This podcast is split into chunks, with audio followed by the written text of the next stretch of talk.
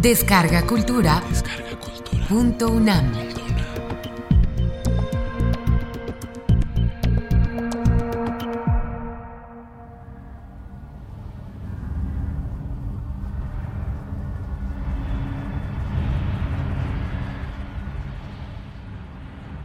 La Declaración. H.P. Lovecraft.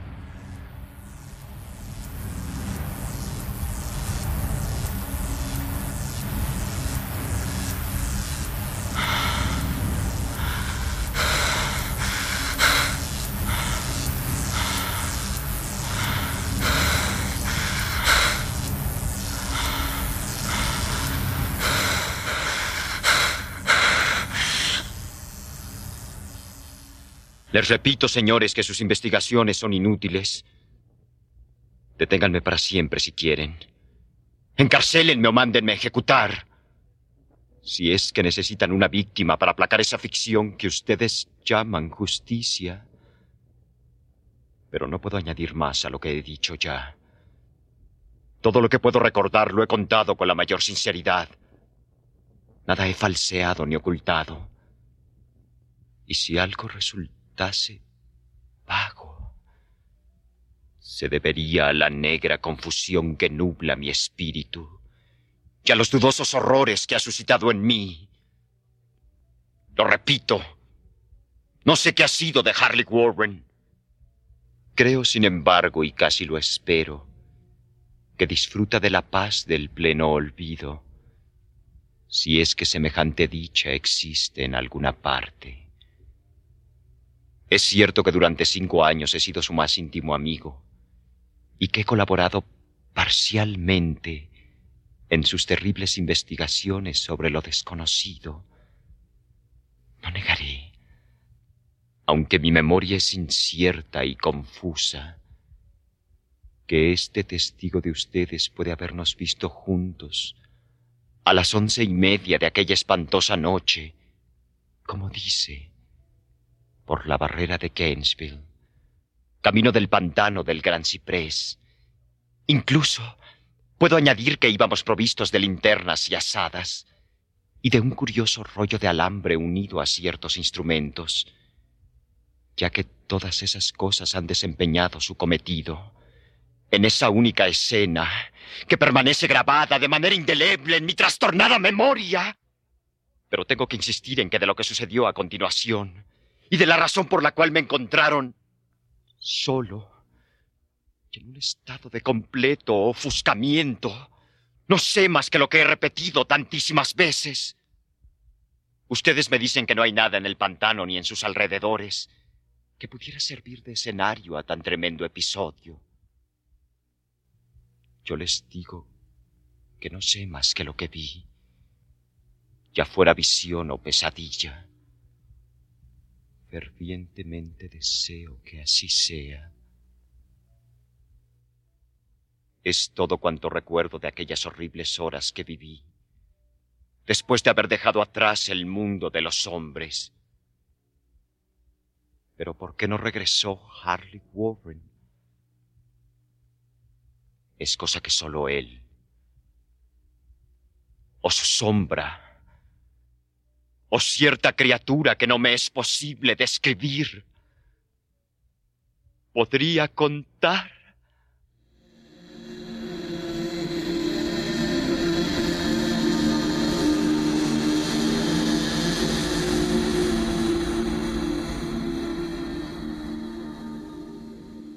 Como he dicho antes, yo estaba perfectamente enterado de los singulares estudios de Harley Warren y hasta cierto punto había participado en ellos. De su inmensa colección de libros extraños sobre temas prohibidos. He leído todos aquellos que están escritos en las lenguas que yo domino, pero son pocos en comparación con los que están en lenguas que desconozco. La mayoría me parece que están en árabe. Y el libro infernal que provocó el desenlace libro que él se llevó consigo de este mundo, estaba escrito en caracteres que jamás he visto en otra parte.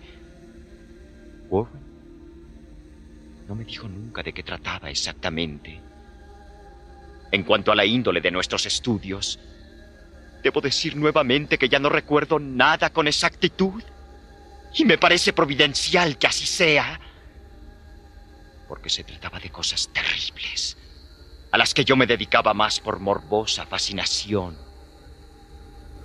que por verdadero interés.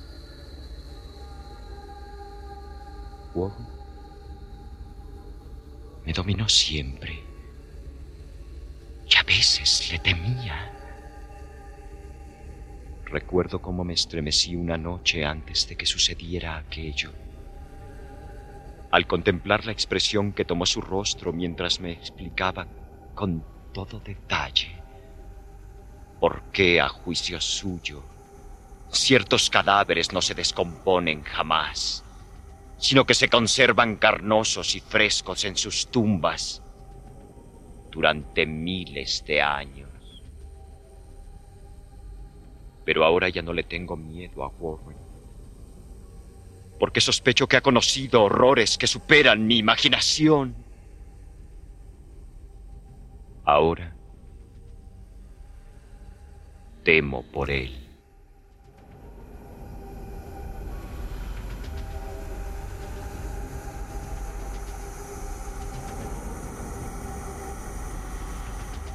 Confieso una vez más que no recuerdo bien cuál era aquella noche nuestro propósito. Desde luego, se trataba de algo relacionado con el libro que Warren llevaba consigo. Con ese libro vetusto de caracteres indescifrables que se había traído de la India un mes antes. Pero les juro que no sé qué es lo que esperábamos encontrar. El testigo de ustedes dice que nos vio a las once y media por la barrera de Gainesville en dirección al pantano del Gran Ciprés. Probablemente será cierto,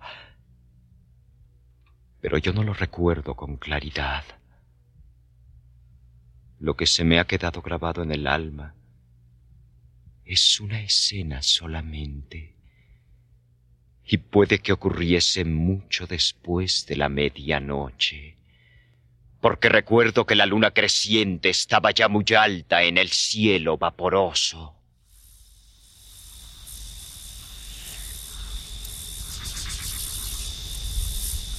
Ocurrió en un cementerio antiguo, tan antiguo, que me estremecí ante los innumerables vestigios de edades olvidadas. El cementerio se halla en una hondonada húmeda y profunda, cubierta de espesa maleza, de musgo, de hierbas extrañas con tallo rastrero, en donde reinaba una vaga fetidez que mi ociosa imaginación asoció absurdamente con la idea de rocas corrompidas.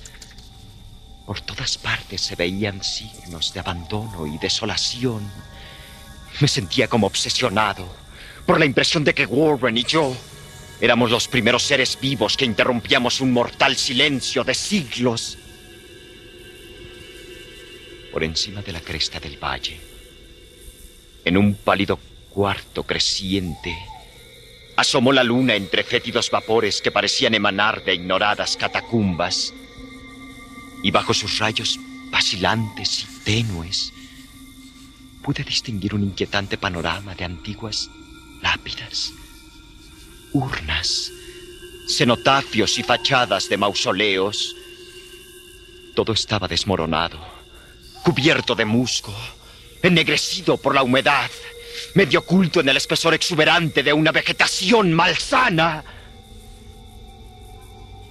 La primera impresión vívida que tuve de mi propia presencia en esta terrible necrópolis fue el momento en que me paré con Warren ante un sepulcro medio hundido casi tapado por la tierra y la maleza. Y dejamos caer unos bultos que al parecer habíamos llevado. Entonces, me di cuenta de que traía conmigo una linterna eléctrica y dos asadas, mientras que mi compañero iba provisto de otra linterna y de un equipo telefónico portátil. No pronunciamos una sola palabra, ya que por lo visto sabíamos perfectamente dónde estábamos y cuál era nuestra misión allí. Y sin demora, cogimos nuestras asadas y empezamos a quitar hierba, matojos y tierra. De aquella tumba plana de aspecto inmemorial. Después de descubrir enteramente su superficie, que consistía en tres inmensas losas de granito, retrocedimos unos pasos para examinarla. Warren Warren pareció hacer ciertos cálculos mentales. Luego regresó ante el sepulcro y empleando su asada como palanca, trató de levantar la losa inmediata a unas ruinas de piedra que un día puede que hubieran sido un monumento. No lo consiguió y me hizo una seña para que le ayudara. Finalmente, aflojamos la piedra entre los dos y la levantamos hacia un lado.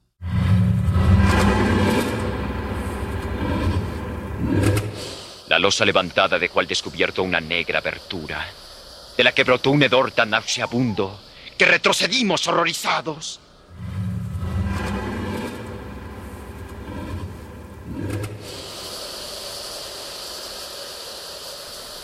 Poco después, sin embargo, nos acercamos nuevamente a aquella cavidad y comprobamos que las exhalaciones eran menos insoportables. Nuestras linternas revelaron el arranque de una escalera de piedra, sobre cuyos peldaños goteaba una especie de líquido inmundo, nacido en las entrañas de la tierra y cuyos húmedos muros estaban incrustados de salitre. Y ahora me vienen a la memoria por primera vez, sin alterarse ante el pavoroso escenario que nos rodeaba. Siento tener que pedirte que aguardes fuera Sería un crimen permitir que baje a este lugar una persona tan nerviosa como tú. No puedes imaginarte, ni siquiera por lo que has leído y por lo que te he contado, las cosas que voy a tener que ver y las que voy a tener que hacer. Es un trabajo diabólico, Carter. Y dudo que nadie que no tenga unos nervios de acero pueda afrontarlo y regresar después a la superficie en su sano juicio. No te ofendas, que bien sabe el cielo lo que me gustaría tenerte conmigo. Pero en cierto sentido la responsabilidad es mía y no podría llevar a una persona tan nerviosa como tú a una muerte probable o a la locura. Ya digo que no te puedes figurar lo que hay ahí. Pero te doy mi palabra de tenerte al corriente por el teléfono de todo lo que haya. Tengo aquí lo suficiente para llegar al centro de la Tierra y volver, volver, volver, volver, volver, volver.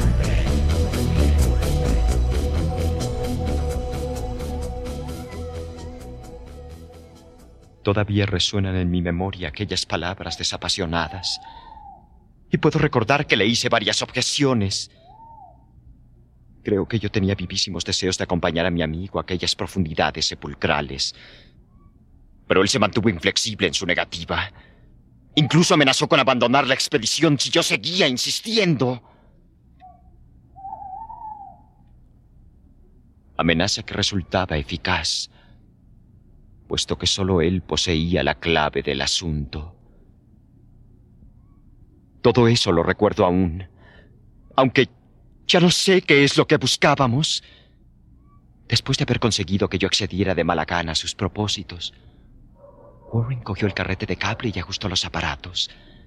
A una señal suya, cogí uno de estos y me senté sobre la lápida añosa y estropeada que había junto a la abertura recién descubierta.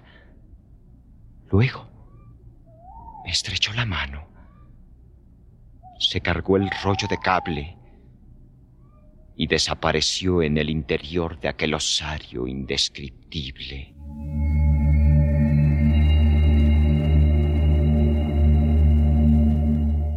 Durante un minuto seguí viendo el resplandor de la linterna. Pero, de pronto, la luz desapareció como si mi compañero hubiera doblado un recodo de la escalera. Me quedé solo. Pero estaba en comunicación con las desconocidas profundidades por medio de aquellos cables milagrosos cuya superficie aislante aparecía verdosa bajo el apagado resplandor de la luna creciente. En el silencio desolado de aquella necrópolis blanca y vacía, mi imaginación empezó a concebir las fantasías más horripilantes y las ilusiones más espantosas, en tanto que las tumbas y los extraños monolitos adquirían por momentos una horrenda intencionalidad. En los repliegues más tenebrosos del valle, plagado de repugnante vegetación. Creí ver unas sombras sin forma que parecían escurrirse sigilosamente, como en una blasfema procesión ceremonial, y ocultarse en las tumbas corrompidas de la colina. Ni aun el resplandor blancuzco de la luna lograba disolver estas sombras huidizas. Yo consultaba constantemente el reloj a la luz de la linterna y escuchaba con febril ansiedad por el receptor del teléfono. Pero estuve más de un cuarto de hora sin oír nada. Luego sonó un clic en el aparato y llamé a mi amigo con voz destemplada. A pesar de lo excitado que me sentía, no estaba preparado para escuchar las palabras que me llegaron de aquella tumba, pronunciadas con la voz más desgarrada y temblorosa que jamás le oyera a Harry Warren. Él, que con tanta serenidad había bajado poco antes, me hablaba ahora desde las profundidades con un susurro trémulo, más siniestro que el más taladrante alarido. Dios, si pudieras ver lo que estoy viendo yo. No pude contestar. Enmudecido solo me cabía esperar. Luego volví a oír sus frenéticas palabras. Carter, es terrible, monstruoso, increíble. Esta vez no me falló la voz y derramé por el transmisor un mar de preguntas excitadas. Aterrado seguí repitiendo. Warren, ¿qué es? ¿Qué es? Otra vez llegó la voz de mi amigo enronquecida por el miedo, teñida ahora de desesperación. No te lo puedo decir, Carter. Es algo que no se puede imaginar. No me atrevo a contárselo.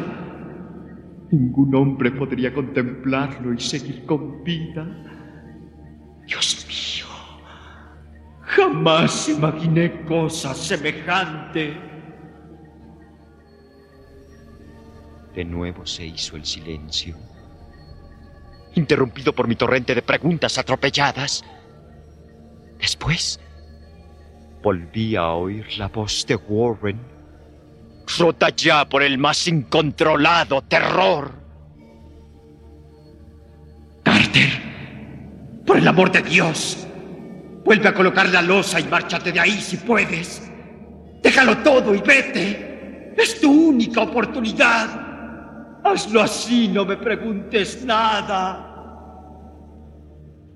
Lo oí, pero solo fui capaz de repetir una vez más mis frenéticas preguntas. Estaba rodeado de tumbas, de oscuridad, de sombras. Y allá abajo se ocultaba una amenaza que sobrepasaba los límites de la imaginación humana. Pero mi amigo se hallaba en mayor peligro que yo. Y en medio de mi terror, me sentí ofendido de que pudiera considerarme capaz de abandonarle en semejantes circunstancias. Un nuevo clic en el aparato. Y después de una pausa, se oyó el grito lastimero de Warren. ¡Corre! ¡Por el amor de Dios! ¡Pon la losa y vete, Carter! Aquella expresión que acababa de emplear mi compañero, terriblemente asustado, me devolvió mis facultades. Tomé una determinación y le grité. Warren, ánimo, voy para abajo. ¡No! Tú no puedes entenderlo. Es demasiado tarde y la culpa es mía. Echa la losa otra vez y vete. Ni tú ni nadie podrían hacer nada ya. La inflexión de su voz había cambiado otra vez. Había adquirido un matiz más suave, como de una desesperanzada resignación. Sin embargo, percibí en ella una honda ansiedad por mí. ¡Rápido! Antes que sea demasiado tarde.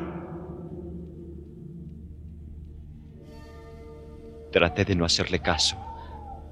Intenté vencer la parálisis que me retenía y cumplir mi palabra de bajar en su ayuda.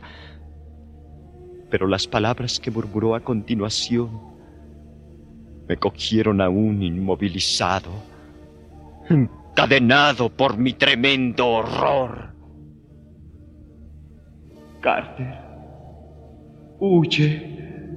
Es inútil. Debes irte. Mejor uno solo que los dos. La losa. Un silencio. Otro clic. Y luego la débil voz de Warren. Ya casi ha terminado todo. No me hagas esto más penoso todavía. Tapa esa escalera infernal y salva tu vida. Estás perdiendo el tiempo. Adiós, Carter. Nunca te volveré a ver. Aquí, el susurro de Warren se dilató en un grito. Y el grito se fue convirtiendo gradualmente en un alarido preñado de todo el horror del mundo. ¡Malditas son estas criaturas infernales! Son legiones. Dios mío. ¡Huye! ¡Huye!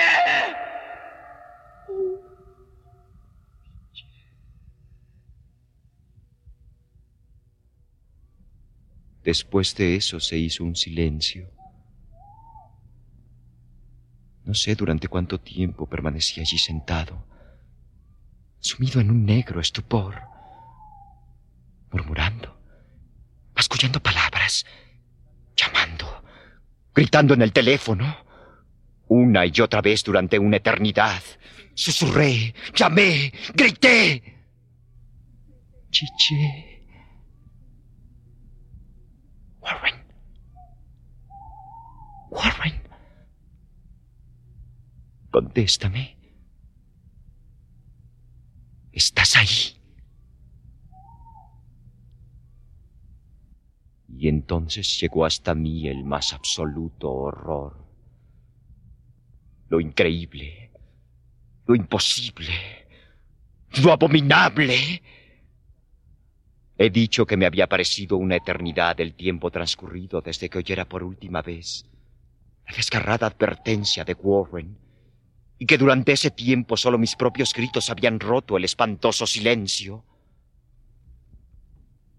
Pero al cabo de un rato, Sonó un nuevo clic en el receptor y pegué el oído para escuchar. Warren, ¿estás ahí? Y en respuesta, oí lo que ha provocado estas tinieblas en mi espíritu. Ignoro por completo a qué criatura pertenecía aquella voz, y tampoco puedo describirla con detalle puesto que las primeras palabras me dejaron sin conocimiento y provocaron una laguna en mi memoria que dura hasta el momento en que desperté en el hospital. Vagamente puedo decir que la voz era profunda, hueca, gelatinosa, lejana, ultraterrena inhumana, espectral. Pero esto no da idea de aquella voz. Esto es el final de mi experiencia. Y aquí termina mi relato. Oí la voz y ya no me enteré de nada más. La oí allí sentado, petrificado en aquel cementerio desconocido de la hondonada, rodeado de lápidas leprosas y tumbas desmoronadas. Allí, en medio de una vegetación putrefacta y vapores corrompidos, oí claramente la voz que brotó de las recónditas profundidades de aquel impuro sepulcro abierto mientras en torno mío seguían danzando sin forma unas sombras necrófagas bajo la luna menguante. Y esto fue lo que dijo. Loco. Ya, está,